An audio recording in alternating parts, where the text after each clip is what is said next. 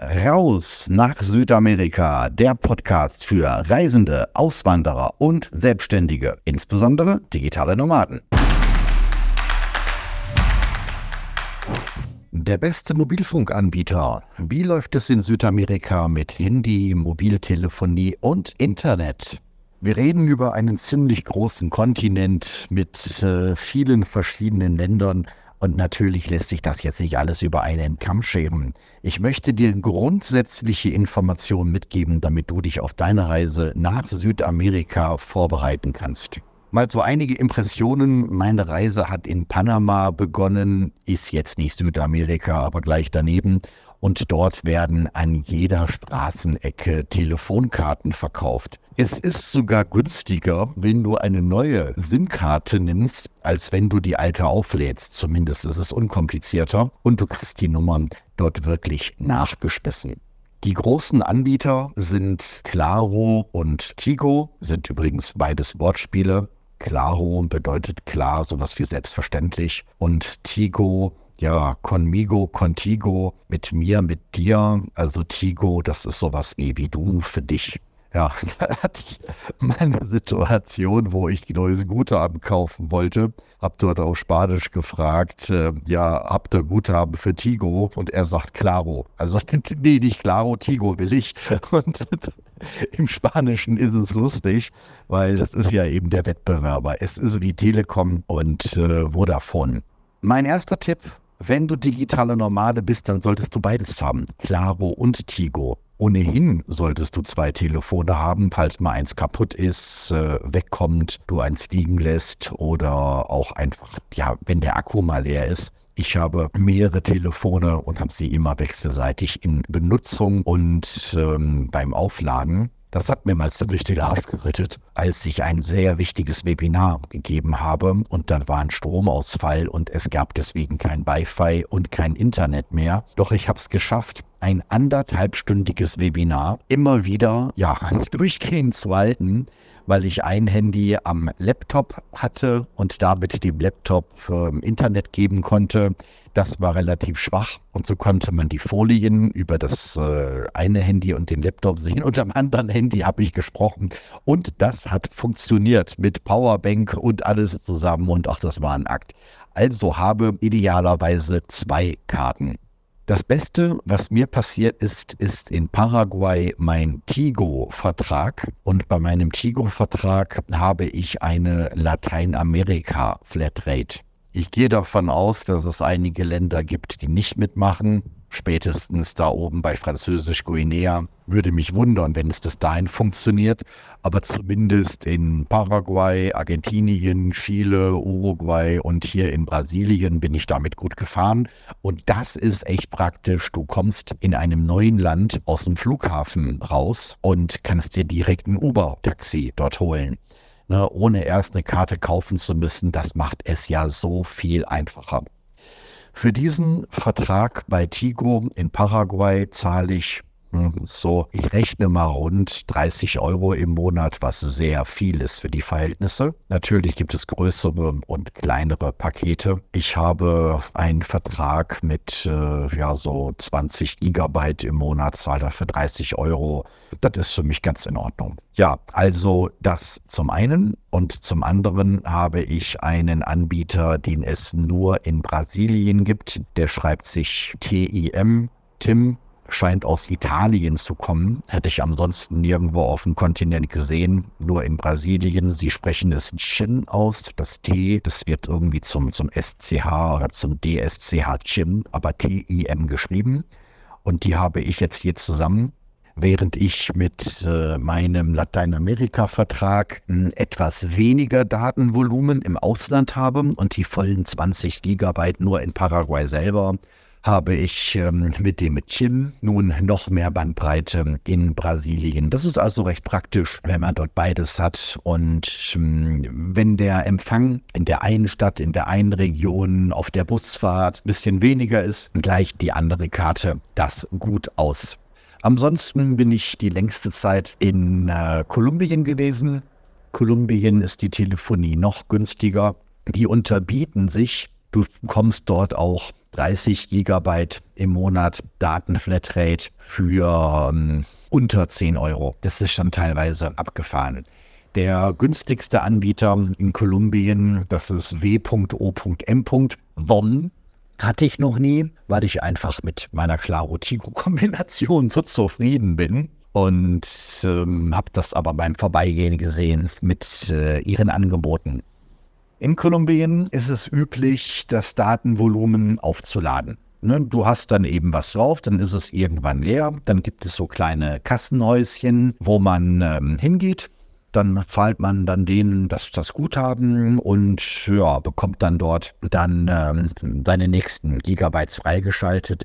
Die fragen dann immer nach Paketen. Dann holen sie dir eine Liste raus. Ja, möchtest du jetzt zwei Wochen? Möchtest du 30 Tage? Ne, wie viele Freiminuten? Hm, das Einzige, was mich interessiert, ist das Datenvolumen, weil ich mit niemandem telefoniere und auch keine SMS schreibe.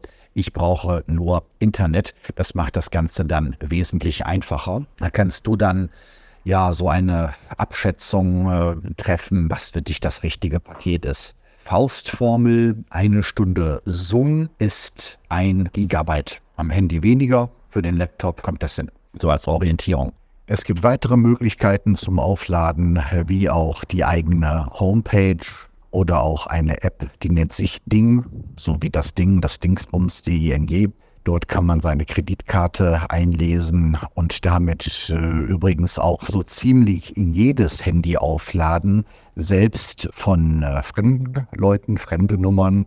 Damit kann man also sehr gut seinen einheimischen Freunden oder irgendwelchen Mädels da einen Gefallen tun, wenn man denen Guthaben schenkt. Sowas kommt immer besonders gut an, weil die Einheimischen in der Regel chronisch pleite sind. Ich finde das Aufladen gerade bei Claro relativ kompliziert, habe damit schon eine Menge Ärger gehabt. Deswegen habe ich auf Claro auch keinen Bock mehr. Die Firma Claro gehört übrigens dem mexikanischen Multimilliardär Carlos Slim, einer der reichsten Menschen der Welt, weiß gar nicht, wem Tigo gehört. Mir ist Tigo sympathischer als Claro. Weiterhin wissenswert, moderne Handys haben ein Dual-SIM oder sogar eine eSIM. Bedeutet, du kannst in einem Handy, in einem modernen Handy, kannst du mehrere Nummern haben, dass die dann immer umgeschaltet werden. Hier zum Beispiel mein äh, neuestes iPhone, der 13er, Darin habe ich die ähm, paraguayische Tigo-Karte für quasi gesamt Südamerika, aber auch eine deutsche SIM-Karte elektronisch eingelesen. Das bedeutet, dass ich die Nummer einfach nur abtippen musste. Das musste ich dann bestätigen, aber die Karte ist im Handy gar nicht drin, sondern nur in elektronischer Form. Und damit kann ich jetzt auch SMS empfangen für ähm, Banking etc. Also eine deutsche Nummer habe ich auch noch. Ich empfehle es überhaupt, dass du mehrere Handys hast. Also ich habe jetzt zwei Handys, mit denen ich aktiv arbeite. Dann noch ein älteres Handy, was immer, immer, immer im äh, Hotel bleibt und selbst da versteckt wird. Da gehen dann die wichtigen Codes drauf, sowas wie ähm, Online-Banking. Ja, und dann habe ich sogar noch ein uralt Handy, ein iPhone 4S. Das ist, wenn ich mal bewusst in die rustikalen Gegenden reingehe, das Ding kann nichts außer Fotos machen und Videos. Hm, das ist so, wenn ich mal sage, hier 50-50 Chance, dass ich das Ding am Ende des Tages noch haben werde. Wenn ich es verliere, ist es nicht schlimm. Mit Internet bezüglich ähm, Anschluss, Glasfaser für Häuser ist jetzt auch ein komplexes Thema, aber da kann man jetzt nicht viel zu sagen, weil das ja nicht nur in den Ländern, sondern selbst in den einzelnen Regionen unterschiedlich ist zum Beispiel äh, in San Bernardino, einem Nobelvorort von Asunción, Paraguay. Da gibt es äh, 300 MB Glasfaser. Von sowas äh, träumt man in Deutschland. Es ist zu beachten, dass die äh, Verbindung manchmal sehr schwanken kann. Du gehst also in ein Hotel rein und machst da mit der App, ich empfehle Speedtest als App, machst da mal einen Check und stellst fest, boah, super, ist ja alles schnell. Und auf deinem Zimmer ist immer noch alles schnell. Ja, und dann äh, ein paar Stunden später, ne, dann sind die anderen Hotelgäste auch eingezogen und auf einmal hast du nicht mehr plus 40 Mbit, sondern 2 Mbit oder 0,5 Mbit. weil sie alle gleichzeitig über Netflix sich irgendwelche Sendungen ansehen oder was weiß ich. Da habe ich schon manches Mal gestaunt, was es dort für große Abweichungen gibt. Umso wichtiger ist es, wenn du dann mit deinem 4G oder sogar 5G, wenn du damit äh, unabhängig bist. Ja, vielleicht noch zu 5G, da spaltet ja auch äh, die Geister. Ich habe Freunde, die genau aus dieser Technik kommen und äh, sagen, dass 4G und 5G ja fast dasselbe ist, da nur ein etwas abgeändertes Protokoll. Ich mache da jetzt nicht mit bei dem äh, Hype, dass dann äh, mit 5G die Menschheit ausgerottet wird. Wer es glaubt, wer es meint, naja, wir werden sehen, wer recht hat. Das ist so ein äh, Thema, da diskutiere ich nicht mit. Aber ähm, wir werden sehen. Hm, was, was daraus wird. Ist jedenfalls für mich keine Lösung, dort immer in Angst zu leben.